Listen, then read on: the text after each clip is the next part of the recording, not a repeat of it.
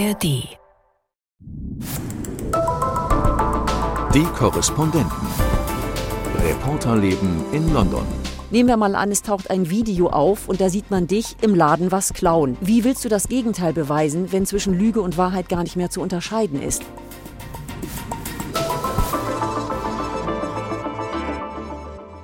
Willkommen zum Podcast Die Korrespondenten in London. Heute mit Imke Köhler. Hallo. Sven Lohmann. Hallo. Und mein Name ist Christoph Brössel.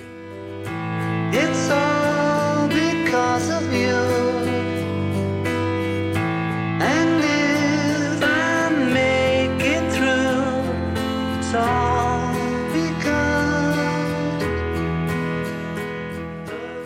Das ist er, der neue Song der Beatles, der gerade veröffentlicht worden ist. Und ehrlich gesagt, ich kriege so ein ganz kleines bisschen Gänsehaut, wenn ich den höre. Und ich ein Ohrwurm. Und da hören wir John Lennon und was das mit künstlicher Intelligenz zu tun hat, dazu später mehr. Die künstliche Intelligenz stand gerade im Mittelpunkt einer internationalen Konferenz in London. Sven und Imke, ihr habt beide darüber berichtet, für die Hörfunkprogramme der ARD und für das Erste. Und ich freue mich, mit euch dieses Ereignis nochmal besprechen zu können. Hat's was gebracht? Müssen wir künstliche Intelligenz regulieren? Und vor allem wird die internationale Staatengemeinschaft sich auf ein Regelwerk einigen können und wollen. Wir müssen reden. Ein Gast auf dem Gipfel war Elon Musk, der Ausnahmeunternehmer, Visionär, Besitzer des sozialen Netzwerks X. Und diese Einschätzung zur AI, Artificial Intelligence, hat er gegenüber einer Kollegin geäußert. I, I think I think AI is, is one of the biggest threats.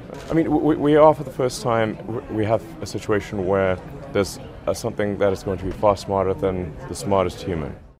Die künstliche Intelligenz sei eine der größten Gefahren. Maschinen könnten klüger sein als die klügsten Menschen. Sehr global gefragt, Imke, hat dieser Gipfel geholfen, KI zu kontrollieren, die Gefahr einzudämmen? Ich würde sagen ja, wobei wir noch nicht an dem Punkt der Kontrolle sind und auch noch nicht an dem Punkt der Eindämmung. Es ging mit diesem Gipfel aber darum, etwas in Bewegung zu setzen. Es war sozusagen eine Auftaktveranstaltung, um die internationale Gemeinschaft zusammenzubringen und überhaupt erstmal einen Konsens zu finden, dass Risiken bestehen durch KI und sich dann darauf zu verständigen, dass man Verantwortung trägt in diesem Bereich sich absprechen muss, um tatsächlich dazu zu kommen, die Risiken einzudämmen und da tätig zu werden. Und in dem Sinne war das, glaube ich, ein ganz wichtiger Gipfel. Es sind ja auch schon zwei Folgegipfel verabredet worden, in sechs Monaten in Südkorea, in zwölf Monaten in Frankreich. Das heißt, das geht von hier aus weiter. Und insofern, ja, er war wichtig, aber alles andere kommt tatsächlich erst noch. Jetzt ist ja schon im Vorfeld so ein bisschen kritisiert worden, wer kommt da eigentlich zusammen? Sind das eigentlich die wichtigen Player für KI, für künstliche Intelligenz in der Zukunft? Sven, wie war dein Eindruck? Olaf Scholz war nicht da, die USA mit der Vizepräsidentin Macron vertreten. war auch nicht da. Macron war auch nicht da. Ja, also es waren natürlich Entsandte, die quasi die Regierung vertreten haben. Aus Deutschland ja der Wirtschaftsminister äh, Habeck, immerhin auch Vizekanzler. Aber ich glaube, wichtig war eher darauf zu gucken, wer denn von den Ländern gekommen ist. Und ähm, es gab ja auch vorher eine Kontroverse, ob man China beispielsweise überhaupt einladen sollte. Rishi Sunak, der britische Premier, hat das sehr verteidigt und mein Eindruck nach diesem Gipfel ist auch, das war die richtige Entscheidung, denn ohne China geht es nicht. China hat ja selber den Plan, bis 2030 KI-Supermacht zu werden.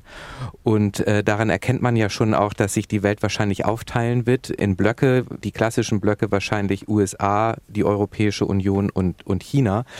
Und wenn man globale Anstrengungen äh, unternehmen will und ein Block ist nicht dabei, dann ähm, wird das Ganze eher wahrscheinlich auch zahnlos. Und Wirtschaftsminister Habeck hat auch gestern äh, gesagt, dass äh, China das Protokoll unterzeichnet hat, wo man ja gesagt hat, wir erkennen die Risiken an und wir wollen auch gemeinsam arbeiten, um diese Risiken einzudämmen, dass China das unterschrieben hat hat für eine große Überraschung gesorgt in dem Kreis äh, der Länder, die da waren. Und äh, daran erkennt man ja auch, dass das offenbar ein wichtiger Schritt ist. Nun wissen wir natürlich nicht die Motivation von China, ob sie quasi das machen, um äh, ein bisschen zu beruhigen, ein bisschen mitzumischen und, am Ende machen sie trotzdem ihr eigenes Ding. Auf der anderen Seite aber haben sie etwas unterzeichnet und sich damit auch verpflichtet und sie haben der Welt auch gezeigt, dass sie da mitmischen wollen. Und für mich war jetzt persönlich nicht nicht so entscheidend, dass da jetzt nicht die Staats- und Regierungschefs schon waren, sondern das war ein erster Schritt, ein erster Auftakt.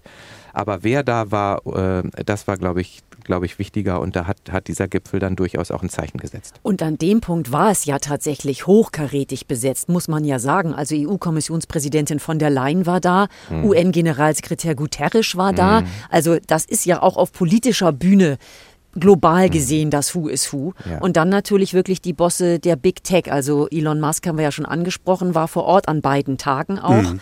Aber auch Sam Altman, der ist der CEO von OpenAI. Ähm, das ist das Unternehmen, das den Chatbot ChatGPT entwickelt hat. Also da haben sich schon ganz wichtige Leute wirklich auf höchster Ebene getroffen, um miteinander zu sprechen. Und man hat sich ja auch immer gefragt, also die EU ist ja dabei, ein Regelwerk zu erstellen. Ähm, die USA haben es Anfang der, der Woche getan, dass sie äh, die Regeln nochmal ein bisschen verschärft haben. Auch die Chinesen haben das schon getan.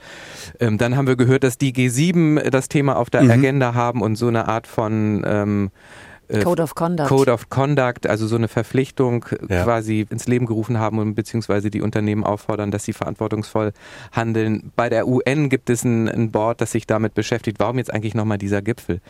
Und ich glaube, dass, wie Imke gerade gesagt hat, die Tech-Bosse auch da waren und dass man mit denen direkt gesprochen hat, dass man gehört hat, wie die eigentlich darüber denken, was sie für Empfehlungen auch geben. Ja. Ähm, das war, glaube ich, dann auch mit der Mehrwert. Und Elon Musk, den haben wir jetzt schon ein paar Mal angesprochen, der ja selber auch sagt, dass es Regularien braucht, beziehungsweise dann auch eine Art Schiedsrichter, der da drauf guckt, ähm, wo muss man gucken, dass man äh, die künstliche Intelligenz vielleicht reguliert und wo lässt man äh, auch ein bisschen mehr Spiel, um Innovation nicht zu unterdrücken. Das hatte dann ja auch schon etwas Gemeinschaftliches und zwar nicht nur auf Staatenebene und global gemeinschaftlich, sondern diese Tech-Bosse dazu zu holen und auch die chinesischen äh, Tech-Bosse waren ja mit vertreten. Da glaube ich, war dann der Unterschied zu all den anderen Formaten, die wir ja bisher auch schon kennen. Das heißt, Koordinierung äh, in der Aufsicht von künstlicher Intelligenz, in der Regulierung. Aber was für Möglichkeiten hat man denn grundsätzlich? Also da ist ja immer wieder auch gesprochen worden von einer Art Weltklimarat. Also das, was wir im Klimaschutz bereits haben, also ein Expertengremium global, äh, das sich damit beschäftigt und auseinandersetzt. Das wäre ja sowas, was man sich auch für die künstliche Intelligenz vorstellen könnte. Oder aber auch eine gemeinsame Einrichtung, die ja vorgeschlagen worden war, so wie ich es verstanden habe, für Großbritannien, zu der es aber nicht gekommen ist. Also wie ist euer Eindruck, kann man regulieren, muss man regulieren? Man muss regulieren und man kann auch regulieren, aber es ist sehr schwer, das international zu koordinieren. Und das ist eben jetzt die Aufgabe, die besteht. Und da will man weitergehen. Hier ist ja tatsächlich dieses internationale Expertengremium beschlossen worden, nach dem Vorbild des Weltklimarates. Und äh, dieses Expertengremium, das jetzt erstmal zustande kommen muss und alle Länder dürfen Experten dafür nominieren, das soll dann den Stand der Entwicklung immer wieder abbilden und Berichte vorlegen. Ob sich daraus dann wahrscheinlich eben auch Handlungsoptionen oder Handlungsempfehlungen für die Politik ableiten, ist offen, aber davon ist ja eigentlich auszugehen. Was noch nicht ganz klar ist, ist, inwiefern das eine Doppelung ist oder eine Ergänzung oder wo überhaupt der Unterschied sein soll zu dem KI-Beratungsgremium, das jetzt gerade vor wenigen Tagen die Vereinten Nationen eingerichtet haben. Also da muss man mal schauen, wie sich das sortiert. Und ansonsten sind wir bei diesem Gipfel auch, wie ich finde, einen Schritt weitergekommen, wenn auch nur auf freiwilliger Basis. Das ist eben auch noch keine Regulierung, sondern alles freiwillig. Was das Testen neuer KI-Systeme angeht, da hat es Großbritannien geschafft, mit like-minded, wie es immer so schön heißt, also gleichgesinnten Staaten, Deutschland ist auch mit dabei, und mit acht Big Tech-Unternehmen zu verabreden, dass die ihre neuen KI-Entwicklungen testen lassen, auf die Sicherheit hin und auf Risiken hin, bevor die auf den Markt kommen. Und da muss man natürlich sagen, ja, das ist ein Fortschritt, aber es ist eben nicht verpflichtend. Also es geht sicherlich irgendwann darum, auch den nächsten Schritt zu gehen, aber das ist jetzt mal ein Anfang, der hier gemacht wurde. Der Vizekanzler, Wirtschaftsminister Robert Habeck war ja auch hier und natürlich ging es auf diesem Gipfel auch um die Frage, wie gut oder wie nützlich künstliche Intelligenz sein kann. Und ähm, da an der Stelle würde ich ganz gerne auch nochmal einen O-Ton von ihm einspielen. Ich schaue da so drauf, dass es ähm, viele Dinge leichter und effizienter machen kann, von Klimaschutz bis zu Wetterdaten und Frühwarnsystemen, von Krankheitserkennung bis zu Therapiesystemen. Aber natürlich ist ein Missbrauch möglich. Deswegen ist die Europäische Union auf dem Weg, über eine künstliche Intelligenzverordnung die Anwendung zu regulieren. Also, da kommt er nochmal auf Regulierung zu sprechen, nennt aber auch die Chancen. Was sind eigentlich die Gefahren der künstlichen Intelligenz? Kann man da mal so Beispiele nennen, warum wir auch eben diese ja, warnenden Worte von Elon Musk gehört haben? Also, ja, Wo soll man anfangen? Wo soll man anfangen? Es, da gibt es wahnsinnig viel zu, zu sagen. Also bei diesem Gipfel ging es ja einmal um die ganz große Langfristperspektive.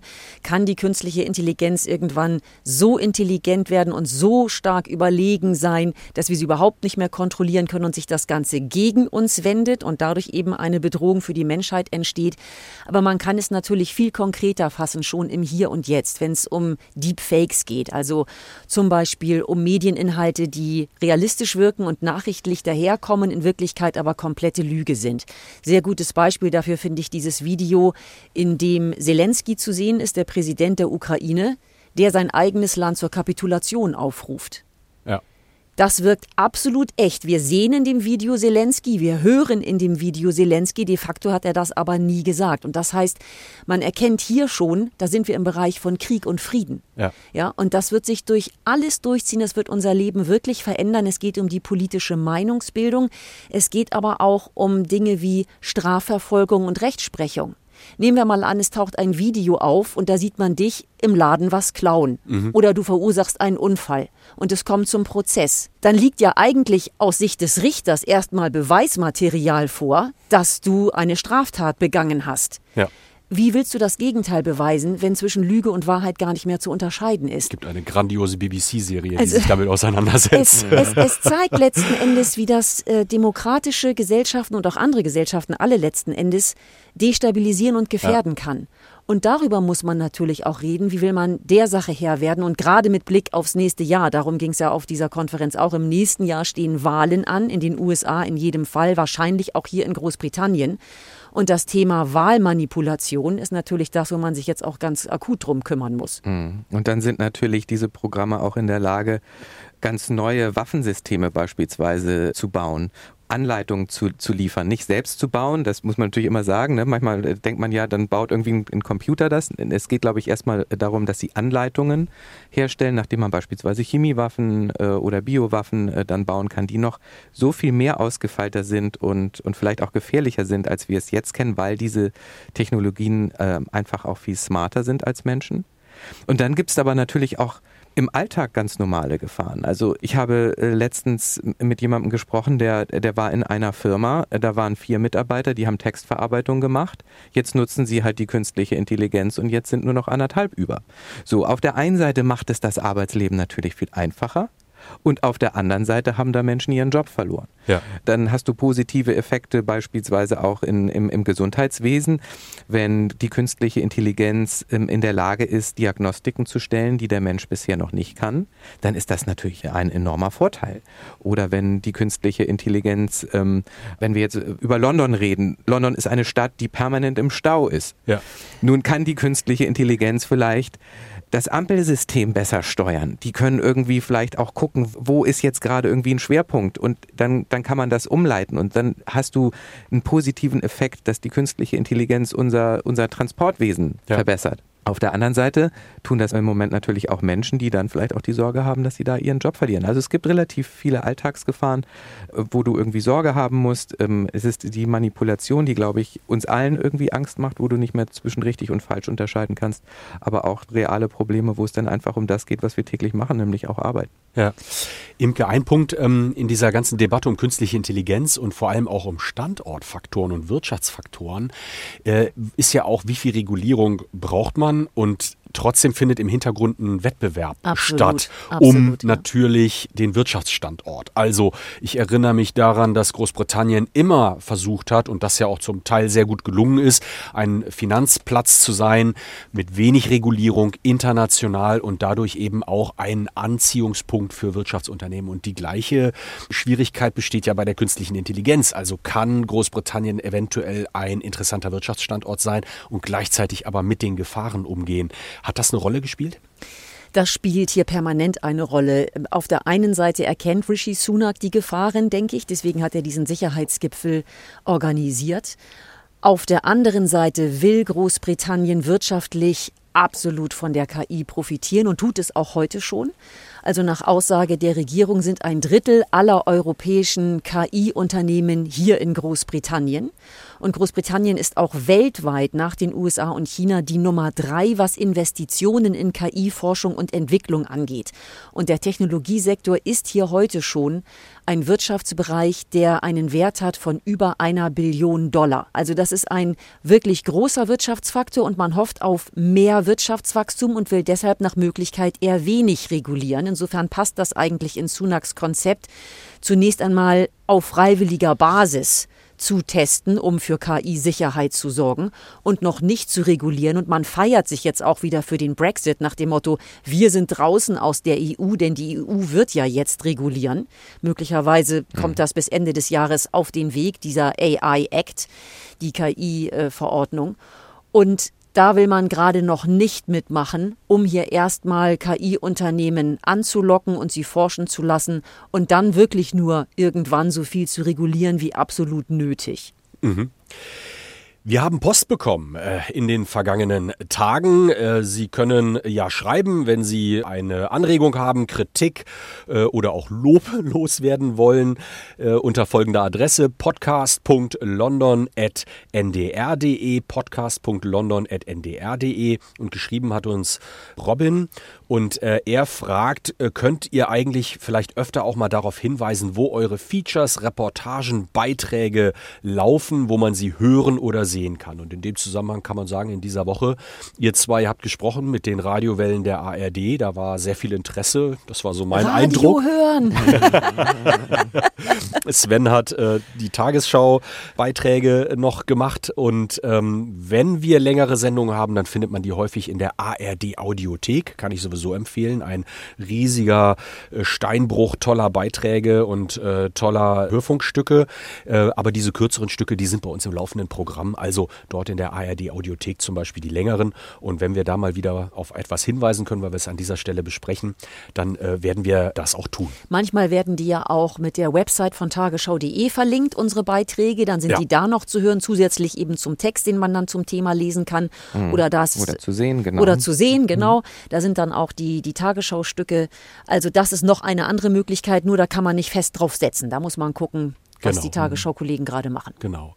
Und geschrieben hat uns auch Lioba. Sie sagt, ich liebe den London-Podcast. Er ist sehr informativ, locker und einfach gut hörbar. Weiter so. Kurze Mail nehme ich gerne mit in den Tag. Habe ich mich sehr drüber gefreut. Yes, thank you. Und Andreas aus Potsdam hat geschrieben, der hat äh, auch gesagt, dass er sehr gerne unseren Podcast hört.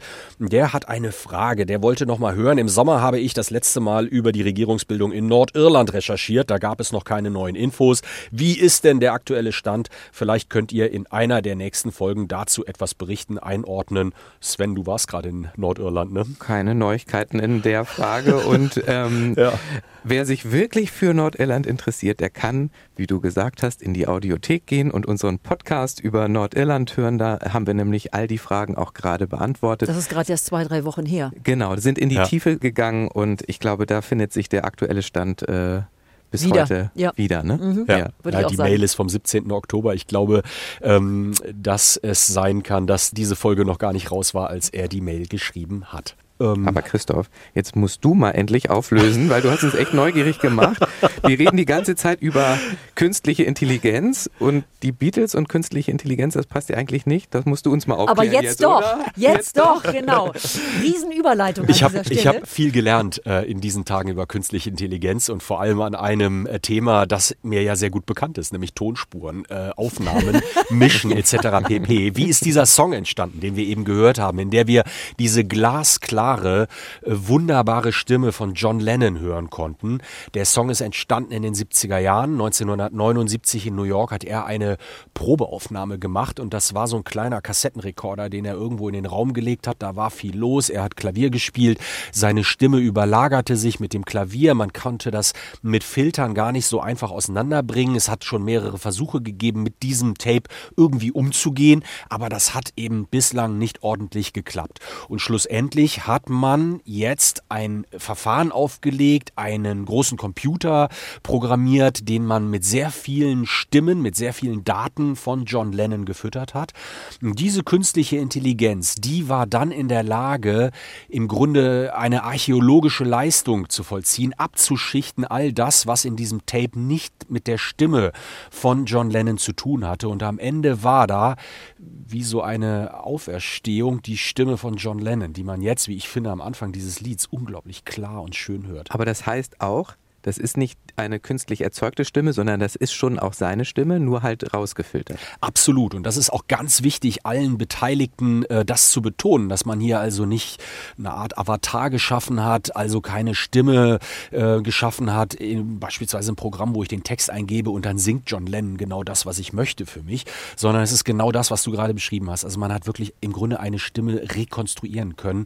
Man hat wahrscheinlich auch fehlende Teile in der Aufnahme ergänzen können durch eben sehr viele andere Informationen, die man, die man dort einfügen konnte. Heißt das, dass wir jetzt noch auf ganz viele Beatles-Songs hoffen können, weil die künstliche Intelligenz alle Tapes jetzt nochmal äh, filtert? Weil sich noch so viele Tapes in den Schubladen befinden. Ich glaube, das war's. Äh, Das waren äh, drei Songs, die Yoko Ono, die Witwe, äh, 1994 äh, Paul McCartney übergeben hat. Und von diesen drei Songs sind zwei auch 1995 schon veröffentlicht worden. Da war schlicht die Aufnahme besser, man konnte das filtern. Und dieser eine Song, Now and Then, der ist im Grunde noch übrig geblieben. Der ist jetzt noch äh, veröffentlicht worden. Und da weht schon so ein bisschen der Abschied äh, schwingt da mit, äh, weil ähm, es der letzte Song ist. Ähm, Paul McCartney äh, hat äh, auch eigentlich sehr bewegende O-Töne nochmal gegeben, äh, zum Beispiel diesen. Wir hören mal rein. How lucky was I to have those men in my life? Also wie glücklich er sich schätzen könne, dass er diese Männer an seiner Seite hatte. Ein sehr bewegender Ton, sehr bewegendes Videomaterial. Es gab auch einen kurzen Film äh, zu der Entstehung dieses Songs und vor allem dieser Song ist veröffentlicht worden in einem kleinen Doppelpack mit Love Me Do und das ist die Debütsingle der Beatles gewesen 1962. Das heißt, wir haben hier im Grunde einen Kreis, der sich schließt. Love Me Do, Now and Then und äh, damit ist für mich so ein bisschen klar, das ist jetzt auch Tschüss sagen, das ist jetzt auch ein Abschied. Aber Tschüss sagen nach 50 Jahren. ne? Also man Ja. muss sich wirklich mal Ja. klar machen, wie lebendig die Beatles immer noch sind. Wir hatten gerade vor kurzem erst hier die Ausstellung, die Fotoausstellung in der National Portrait Gallery mit Fotos, die Paul McCartney selbst geschossen hat. Jetzt dieser Song, also ich finde das bemerkenswert, Jahrzehnte später, wie stark die Beatles hier immer noch Thema sind. Und was wir natürlich auch noch klären müssen ist, wie findest du denn den Song? Ich finde ihn grandios, muss ich ganz ehrlich sagen. Als ich den Song gehört hatte, habe ich dann abends da gesessen und habe mir wirklich nochmal Beatles-Lieder angehört, weil ich irgendwie auf einmal so reingezogen war in diese frühe Zeit. Ich bin ja eigentlich ein bisschen zu jung für die Beatles, aber irgendwie kommt man um die Beatles, wenn man Musik mag, ja gar nicht drum rum. Ich war so ein bisschen skeptisch, weil ich dachte, wer weiß, was einen da erwartet, so eine neue Aufstellung, so eine neue äh, Produktion, aber ich war, ich war wirklich berührt. Ich finde das unfassbar schön, das Lied. Ich finde seine Stimme gigantisch und ich finde natürlich auch ein bisschen die Geschichte dazu, dass also Ringo Starr und Paul McCartney nochmal ins Studio gegangen sind, George Harrison diese Aufnahme da nochmal auftauchte, die man 1995 äh, nochmal eingespielt hatte. Ist alles sehr bewegend und einfach ein schönes Lied, einfach ein schöner Song. Ohrwurmqualität. Ohrwurmqualität. Ohrwurmqualität. Damit verabschieden wir uns ähm, für dieses Mal. Wir freuen uns, euch bald wieder begrüßen zu können. Tschüss sagen Imke Köhler. Sven Lohmann. und Christoph Brössel. Bis bald. Tschüss. Die Korrespondenten. Reporterleben in London. Der Großbritannien-Podcast von NDR Info. Familie ist viel mehr als Vater, Mutter, Kind. Familie ist das pralle Leben, die große Liebe oder die lebenslange Enttäuschung. Familientreffen ist da für die echten Geschichten. Zum Beispiel die 55 Jahre alte Ehefrau, die ihren Mann pflegt, der früh an einem Schlaganfall erkrankt ist. Ich mache das aus Überzeugung und ich entscheide mich auch jeden Tag wieder, das so zu tun, weil ich es nicht übers Herz bringen könnte, ihn im Stich zu lassen. Es sind Menschen wie Sie, die die Gesellschaft zusammenhalten. Genau wie die Mutter, die sich um ihren Sohn kümmert, der Autist ist. Meine Arbeitskraft ist gebunden in, in der Versorgung und der Pflege meines Kindes. Und gleichzeitig kriege ich dann aber Druck vom Jobcenter. Ich habe einmal Post bekommen, dass sie versuchen wollen, mit mir mein Hindernis aus dem Weg zu räumen. Und das war so, ja, wie soll ich das sagen? Ich, ich fand das so, so bitter. Irgendwie, ich dachte, mein Kind ist mein Hindernis und das räume ich nicht aus dem Weg. Familientreffen erzählt von Ungerechtigkeit und Schicksalsschlägen, aber auch von Verbundenheit und von Menschen, die Mut machen. Was ich einfach für mich selber festgestellt habe, war, dass mir die Geschichten von anderen am allermeisten geholfen haben. In dem Moment, wenn ich mich halt nicht mehr alleine gefühlt habe. So die Mutter eines Mädchens mit Down-Syndrom. Sie hat für Eltern und Fachpersonal eine Broschüre entwickelt und teilt ihre Geschichte im Familientreffen. Dort ist Platz für Menschen, die unsere Gesellschaft schon lange am Laufen halten und für Menschen, die neu in Deutschland sind, wie diese Ukrainerin. Ich möchte mich frei unterhalten können mit den Menschen, die so viel für mich getan haben. Um mich als vollwertige Person dieser Gesellschaft zu fühlen, muss ich die Sprache lernen. Es geht ums Ankommen und ums Weitermachen, um Herausforderungen und um Erfolge. Wir wollen ja in der Regel alle äh, das möglichst gelingend hinkriegen und eben in Verbindung mit dem Partner, der Partnerin. Und ja, das können wir tun, indem wir uns da gegenseitig viel mehr anerkennen und wertschätzen für all das, um was wir uns beide in der Regel bemühen. Fachleute wie diese Coachin kommen beim Familientreffen auch zu Wort, mit Einschätzungen und mit neuen Impulsen fürs Zusammenleben, im Kleinen und im Großen. Denn Familie ist mehr als Vater, Mutter, Kind.